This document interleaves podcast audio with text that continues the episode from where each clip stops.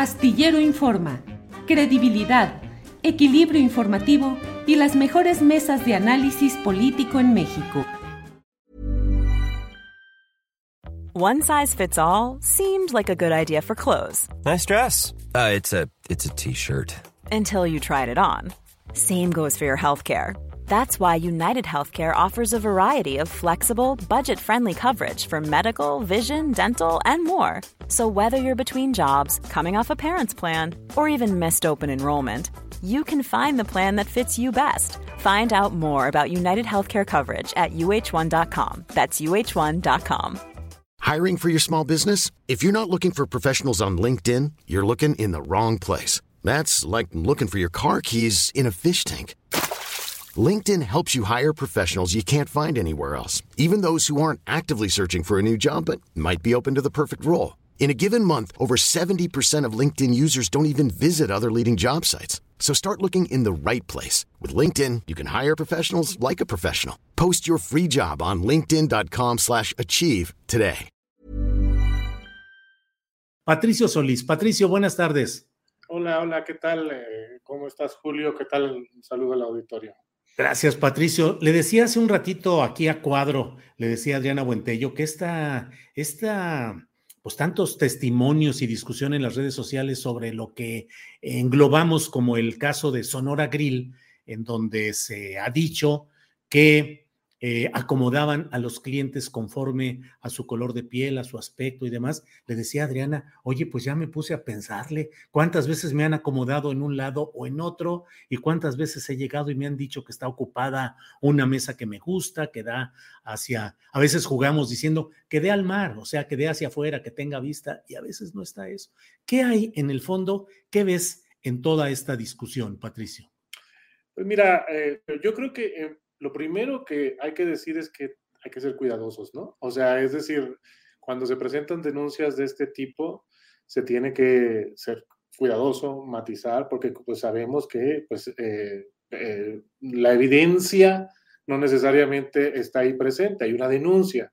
Y creo que ese es el primer punto que es importante poner sobre la mesa, es decir, eh, frente a estos temas que han adquirido notoriedad, sobre todo en redes sociales, los temas de discriminación, asociados al tono de piel, asociados a la pertenencia étnica, pueblos indígenas o pueblos afromexicanos, o a otros rasgos físicos racializados, porque no es solo el tono de piel, ¿verdad? Es en conjunto la apariencia de las personas.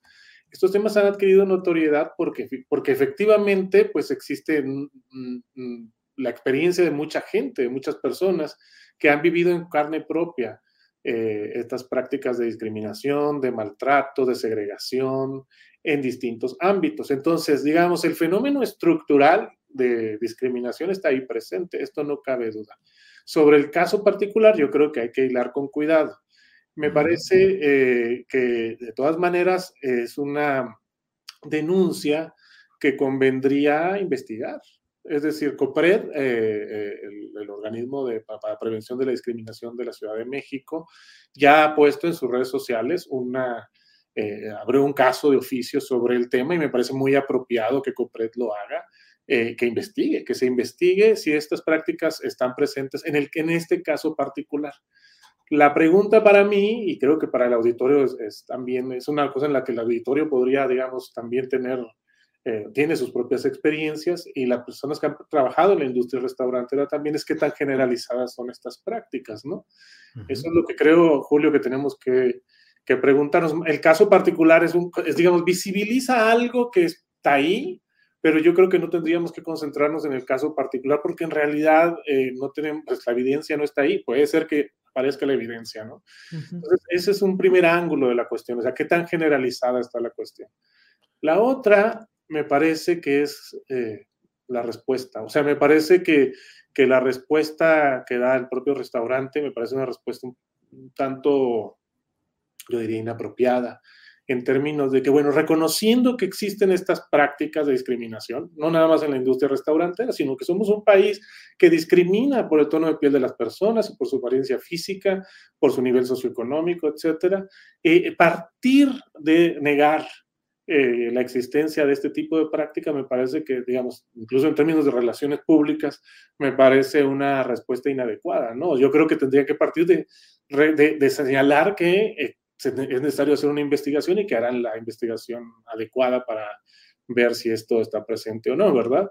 Entonces, ese es un segundo ángulo, es decir, eh, ante la creciente visibilización, Julio, de estos problemas, es decir, cada vez están más cada vez hay más conciencia y más denuncias sobre estos problemas. También las empresas e incluso el sector público que ofrece servicios tendría que tener un mayor eh, entrenamiento, me parece, o experiencia para entender que eh, las respuestas no pueden ser simplemente la negación. Es decir, sabemos que existen este tipo de cuestiones, incluso aunque no sea una práctica corporativa institucionalizada, digamos, es bastante probable que no lo sea así. Eh, existen, digamos, sucursales, restaurantes, eh, eh, tiendas, etcétera, en donde los gerentes, eh, los directivos de esas propias tiendas, tiendas pueden tener estas prácticas y, e instrumentarlas de manera informal, ¿verdad? de modo que, que, no se puede simplemente negar tampoco que esto, simplemente porque si fue una denuncia anónima, de que esto existe, ¿no? Eh, Patricio, en lo que tú has investigado eh, en los análisis académicos, en la recopilación de testimonios, ¿qué tanto has encontrado este tipo de denuncias o de señalamientos en los cuales se habla pues de estos criterios discriminatorios para eh, la asignación de lugares, de espacios, de la forma de tratar? Leo ahorita en un en el chat de este programa alguna persona que dice yo siempre que salgo a comer tengo algún problema, eh, ya sea del servicio, sea de la ubicación o del precio, como que siempre me tratan mal. Eh, ¿Qué tanto has encontrado tú a lo largo de estos estudios académicos los testimonios de esa, no sé si llamarlo una postura empresarial de privilegiar lo blanco y lo, entre comillas, bonito para potencializar sus ventas de sus productos en lo general, no solo en los restaurantes, Patricio. Mira, eh, Julio, nosotros eh, pues, tenemos un proyecto que es un proyecto que se llama Discriminación Étnico-Racial en México y Desigualdad Social. Y como parte de este proyecto realizamos grupos de enfoque en, en, varias ciudades del país, en Monterrey, en Oaxaca, en Mérida, en la Ciudad de México. Eh, y es, notable cuando las personas toman confianza, digamos, en, en estos grupos de enfoque, cómo empiezan a surgir estos testimonios. Eh, no, no, estoy hablando exclusivamente de la industria restaurantera, cómo empiezan a surgir estos testimonios, es decir, testimonios de maltrato, de un trato diferenciado asociado a la apariencia física o a la pertenencia a pueblos indígenas. Esto es, digamos, es, nosotros, digamos, en estos hicimos 20 grupos de enfoque, de, documentamos cerca de 568 testimonios, más o menos, no recuerdo si ese es el número exacto, pero por ahí 570 testimonios de prácticas de discriminación, discriminación en distintos ámbitos, que van desde incluso el ámbito familiar, es decir, eh, maltrato dentro de la propia familia, comentarios en broma, cuestiones por el estilo, hasta cuestiones tan serias como discriminación en el acceso a la salud. Y en este sentido, eh, digamos, hay que acotar que no es nada más un tema con los empresarios, es decir, también es un tema de las prácticas de servicios en el Estado, de los servicios públicos, de cuando hay interacción en las ventanillas, etcétera. También existen esas prácticas de discriminación, las conocemos, las conocemos con claridad. Entonces, eh, con respecto a la industria restaurantería, curiosamente, nosotros tenemos un testimonio, uno, uno, ¿sí? De una persona que era restaurantera eh, en la ciudad de Mérida y que básicamente, y lo puedo leer aquí, dice, así dice, y literal, ¿eh? esto es textual, siempre a la gente joven, guapa, las ponen siempre en las mesas de afuera. Hey, it's Ryan Reynolds and I'm here with Keith, co-star of my upcoming film, If, only in theaters May 17th. Do you want to tell people the big news? All right, I'll do it. Sign up now and you'll get unlimited for $15 a month in six months of Paramount Plus Essential Plan on us. Mintmobile.com slash switch. Upfront payment of $45 equivalent to $15 per month. Unlimited over 40 gigabytes per month. Face lower speeds. Videos at 480p. Active Mint customers by 531.24 get six months of Paramount Plus Essential Plan. Auto renews after six months. Offer ends May 31st, 2024. Separate Paramount Plus registration required. Terms and conditions apply if rated PG. Ever catch yourself eating the same flavorless dinner three days in a row? Dreaming of something better? Well, HelloFresh is your guilt-free dream come true, baby. It's me, Kiki Palmer. Let's wake up those taste buds with hot, juicy pecan crusted chicken or garlic butter shrimp scampi. Mm. Hello Fresh. Stop dreaming of all the delicious possibilities and dig in at HelloFresh.com. Let's get this dinner party started.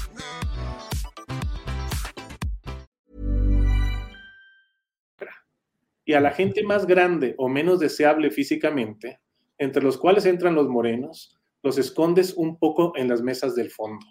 Te los llevas atrás para que la gente, cuando llegue, vea gente bonita en el lugar y digan, ese lugar está padre para entrar. No está en un reglamento, pero está en la capacitación de la gente. Cuando estás de hostes, te enseñan eso, que así se acomoda a la gente.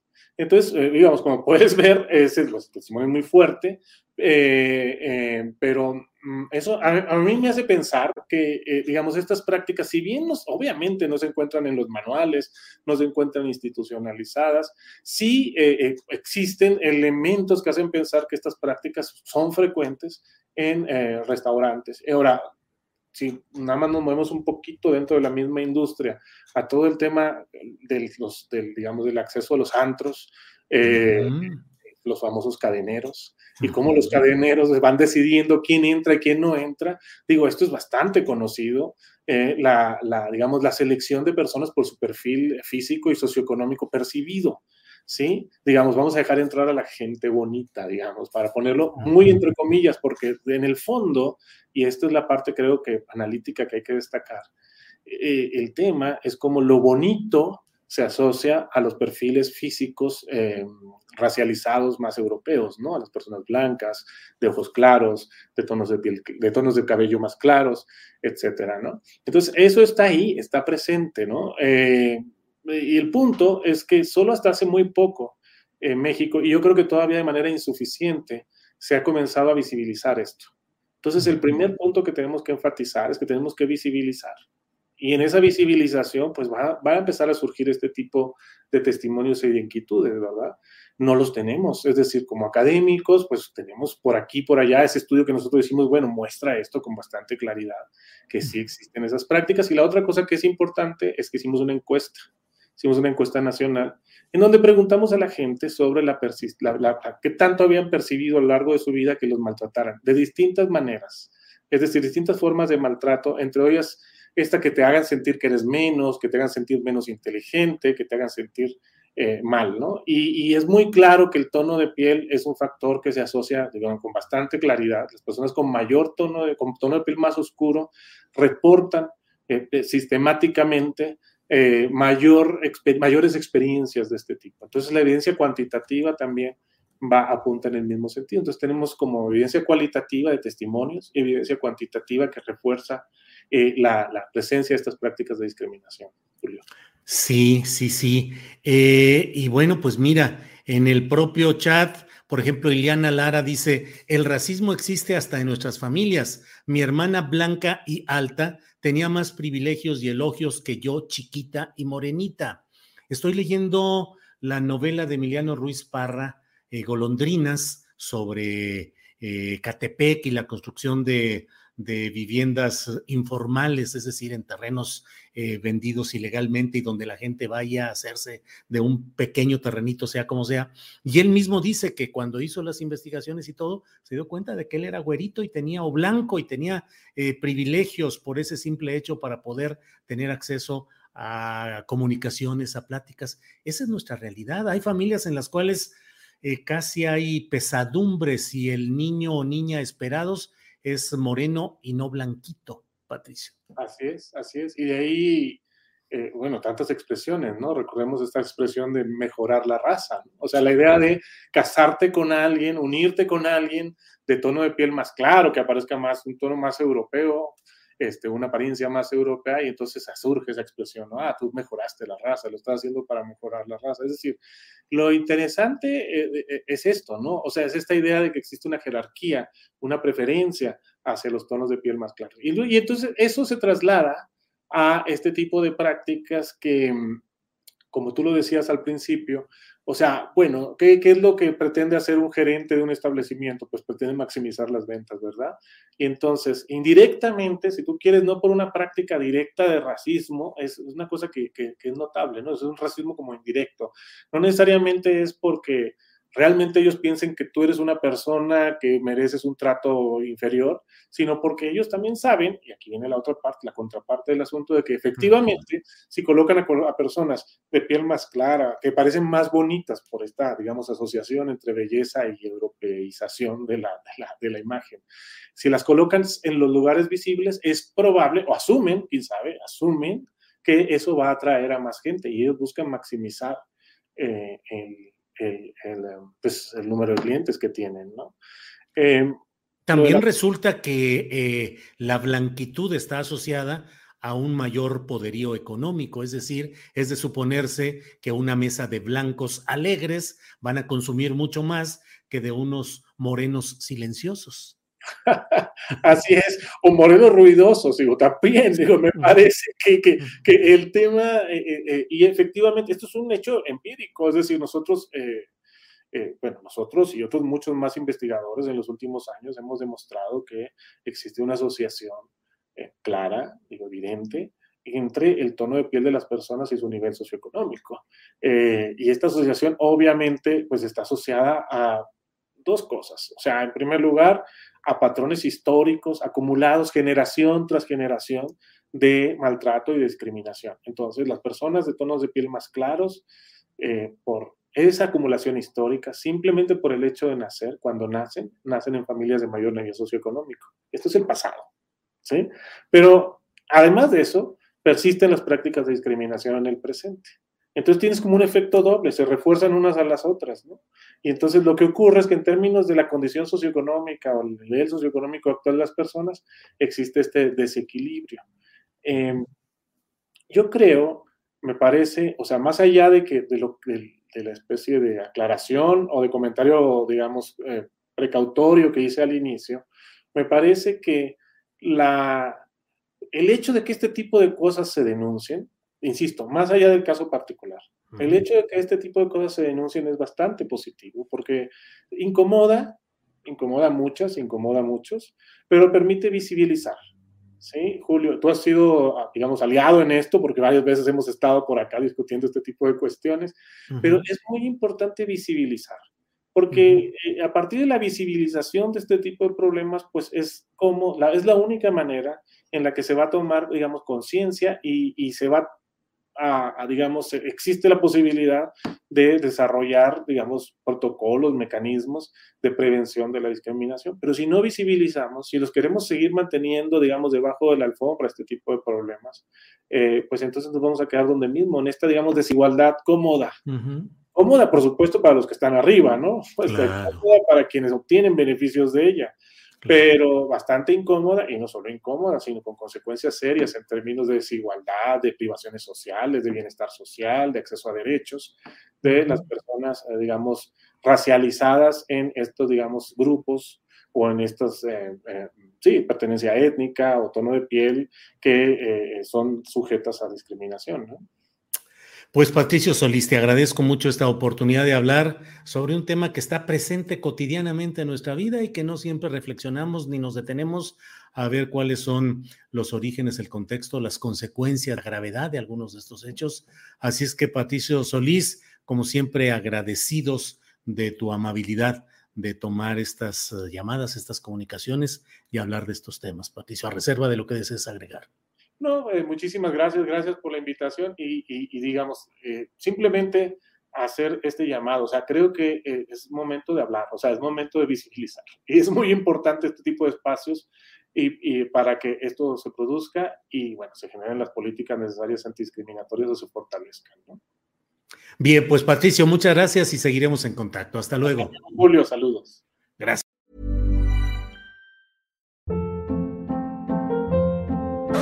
Hold up. What was that? Boring. No flavor. That was as bad as those leftovers you ate all week. Kiki Palmer here, and it's time to say hello to something fresh and guilt-free. Hello Fresh. Jazz up dinner with pecan-crusted chicken or garlic butter shrimp scampi. Now that's music to my mouth. Hello Fresh. Let's get this dinner party started. Discover all the delicious possibilities at hellofresh.com.